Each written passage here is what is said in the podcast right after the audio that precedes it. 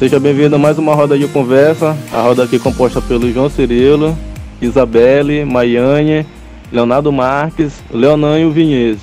E nós vamos falar sobre o verificacionismo. É, fazendo uma breve introdução aqui do, do Círculo de Viena, ele era um grupo formado por pensadores lá da cidade de, de Viena e eles defendiam o poder da ciência em desvendar o mundo da filosofia, servindo para a construção de uma teoria científica que garantisse conhecimento seguro. Então, é, lá pelas décadas de 1920 e 1930, teve uma retomada do pensamento positivista do século passado, que é do século XIX. E eles iam totalmente essa ideia contra essa ideia de metafísica e do psicologismo da época que denominavam como filosofia analítica. Bem, no círculo eles tinham a concepção de que todo conhecimento só podia ser justificado através da observação empírica, então através da, da experiência, e pela lógica que constituía o discurso dessa observação. Então, os intelectuais, eles afirmavam que a ciência cada dia mais envolvia o mundo, tomando conta das vidas. E dessa forma, as questões metafísicas eram contrassenso e deveriam ser banidas nas discussões filosóficas. Um dos integrantes do Ciclo de Viena defendia a concepção científica por conta da ciência unificada. Então, a concepção científica não se caracterizava tanto por teses próprias, muito mais por sua atitude fundamental e seus pontos de vista e sua orientação de pesquisa. Então, segundo essa concepção, produzimos conhecimento acerca do mundo através das ciências empíricas. Este conhecimento é progressivo e embalado pela pesquisa. Então, diversos pesquisadores de diversos domínios científicos constroem seus sistemas de enunciados com o intuito de clarificar a realidade do objeto de estudo. Então, com o agrupamento dessas diversas teses, é buscando uma unidade científica, ou seja, com o agrupamento do trabalho coletivo, é esperado formar uma totalidade de conhecimento acerca do mundo. Então, toda essa teoria tem que estar com o pé em um dado empírico, para que seja considerado conhecimento. Então, desse modo, as teorias que não diz respeito a algo que seja verificado, na realidade não são vazias de conteúdos, são sem significação. Os adeptos desta sacam a metafísica tradicional isto porque eles defendem a iminência e recusam a transcendência. Eles partiam da ideia de que o mundo apresenta uma estrutura que poderia ser vista como um conjunto de fatos simples. Com isso, o mundo real é onde se pode fazer ciência e produzir conhecimento seguro, com conteúdo que faça sentido. Nesse sentido, o que a metafísica produz são simplesmente problemas falsos. Eles assimilam um conteúdo teórico que não existe. Acabam construindo enunciados inferiores de algo que não pode ser verificado na realidade. Os positivistas citam dois erros fundamentais da metafísica. O primeiro estar ligado no âmbito da linguagem, a linguagem tradicional, que emprega, por exemplo, a mesma classe de palavras, o substantivo tanto para coisas como para propriedade, relações e processos. Isto induz o pensamento humano a ter como concepção objetual dos conceitos fundamentais. Com isso, nos enganamos ao considerar como substantivo o que não poderia ser considerado, por exemplo, os sentidos e outras experiências subjetivas, como vivência mística. Por isso, a metafísica não descreve algo ela apenas expressa algo como sentido aparente à vida. Daí surge a afirmação de que a metafísica não produz teoria, mas somente mito ou poesia. O segundo erro fundamental da metafísica consiste na concepção de que o pensamento possa conduzir o conhecimento a partir de si, sem a utilização de qualquer material empírico, o que possa, ao menos a partir de estado de coisa, dados alcançar conteúdos novos mediante inferência. A investigação lógica leva, porém, ao resultado de que todo pensamento, toda inferência não consiste senão na passagem de preposições a outras preposições, que nada contém que naquela já não estivesse. Então, não é possível, portanto, desenvolver uma metafísica a partir do pensamento puro. Então, com isso, resta a metafísica Assim como a lógica e a matemática, a concepção de apresentarem verdade, na sua lógica sintática, mas não uma verdade fática. Assim, são apenas convencionais, e como já foi irrelevante teoricamente, por não se fundamentar em conhecimentos empíricos. Os problemas da metafísica, seja no que diz respeito à significação, ao sentido dos enunciados, ao conteúdo das teorias, são resolvidos pela metafísica dos positivistas. Para os positivistas, é através da metafísica indutiva que chega ao conhecimento científico. Inicia-se inicia pelos enunciados mais simples, que são enunciados protocolares. Nesse sentido, para saber a teoria, é verdade basta aplicar o princípio de verificidade, analisar os enunciados de tal teoria e encontrar a relação de que ele tem com o mundo real com um dado empírico. Isto é necessário para que a teoria faça sentido.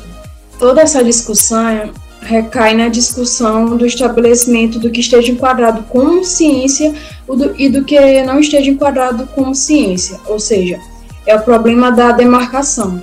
Quando os positivistas afirmam que o que a metafísica produz é pura arbitrariedade, que você pode atribuir relevância a esta empresa no âmbito da vida e não no científico, Ademais, estabelece o que é preciso ser seguido para que um conjunto de enunciados seja considerado científico. Eles acabam definindo os limites da ciência. Então, nesse caso, fazem parte da ciência as teorias que provieram do método que eles estipularam, que não, ou seja, é o método indutivo. E, por outro lado, é outra coisa, que não seja ciência, como a poesia, a arte, o senso comum, a metafísica, o que é produzido sem estar arraigado ao método dos positivistas. Em suma, eles fazem uma cisão entre ciência e não ciência. Os domínios de problema. Fundamentos da aritmética. De acordo com os círculos divinos, tratava-se diretamente de diferentes problemas, decorrentes de vários ramos científicos. Então, o foco era conduzir diversas decisões para ocorrer uma unificação sistemática para esclarecer a situação. Podemos dizer que os problemas da aritmética foram essenciais para o desenvolvimento da visão científica no mundo, com o início de uma nova lógica. Após um desenvolvimento, desenvolvimento extraordinário da matemática, surgiu novos resultados, que a partir de um exame sutil do fundamentos conceitual, esse exame ficou mais, mais urgente devido a certas condições, que foram os paradoxos da teoria dos conjuntos. Não se tratava apenas de uma dificuldade em domínio particular da matemática, mas sim das contradições lógicas gerais, que incentivaram vários erros nos fundamentos lógicos tradicionais. Juntaram-se esforços para um esclarecimento do conceito de número por uma reforma interna lógica. Houve uma tentativa de superação dessa crise com vários estudiosos, só que eles continuavam encontrando dificuldade. Porém, eles ficaram sem solução. O objetivo era evitar contradições lógicas do passado visando uma aplicabilidade melhor na prática. Né? E atualmente nós temos três orientações nesse domínio, que é o logicismo, o formalismo e o intuicionismo. Fundamentos da física. Proveniente, o maior interesse do Círculo de Viena dirigia-se aos problemas metodológicos das ciências da realidade, estipulados por ideias de Marshall, Poincaré e Durkheim Discutiram-se os problemas de submissão da realidade mediante sistemas científicos, e especialmente sistemas hipotéticos e axiomáticos. Um sistema axiomático pode ser encarado, em primeiro lugar, de modo totalmente desligado de qualquer aplicação empírica, como um sistema de definições implícitas.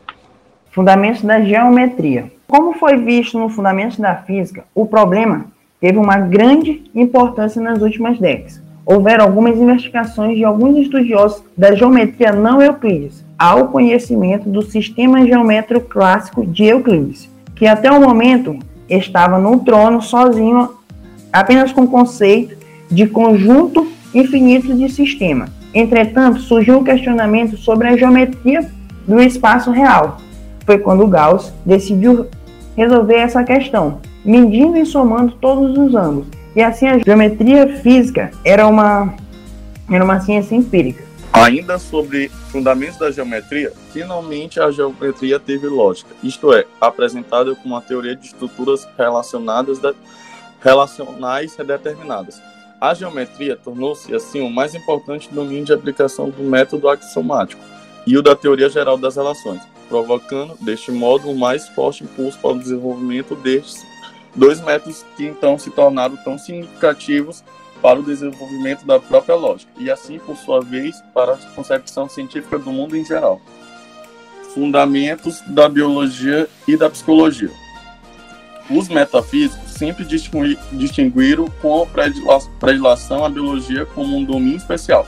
Isto se expressou na doutrina de uma força vital especial, no vitalismo. Os modernos defensores dessa doutrina esforçaram-se em conduzi-la da forma obscura e vaga do passado a uma versão clara, do ponto de vista conceitual. Podemos ter uma concepção científica do mundo que possa nos mostrar a confirmação mais nítida da sua visão fundamental, em domínios que já atingiram sua precisão conceitual, como por exemplo o domínio física mais o domínio psíquico.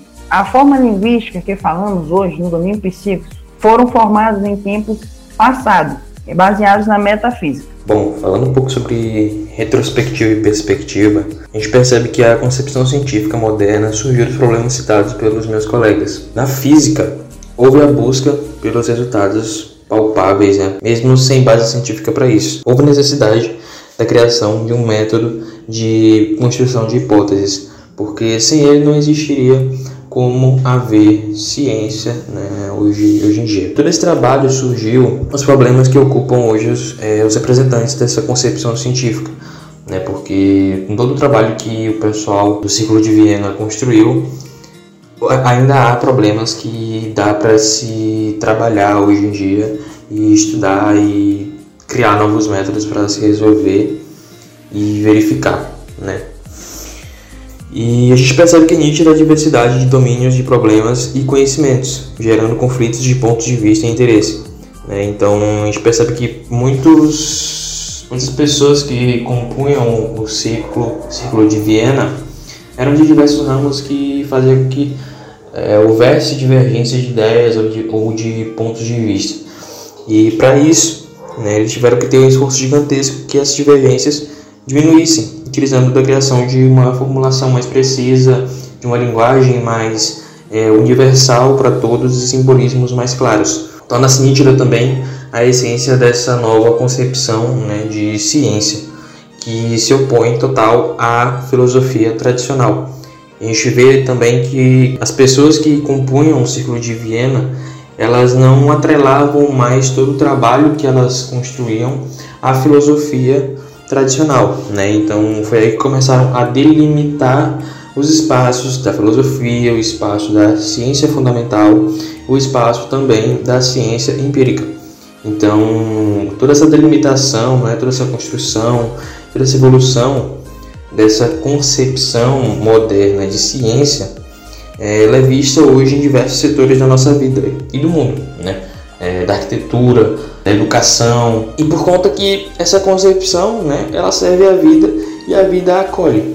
E aí a gente pode perceber hoje que as pessoas elas tiveram um trabalho gigantesco em construir métodos, em verificar eles e fazer diversas coisas para poder criar uma ciência mais exata e evoluir cada vez mais é, todo o nosso conhecimento hoje que a gente tem sobre é, a, a, ciência moderna. Né? Então essa concepção ela, ela é criada desde os, o ciclo de Viena e até hoje ela é evoluída cada vez mais. Então é isso. Agradeço pela sua atenção e até mais.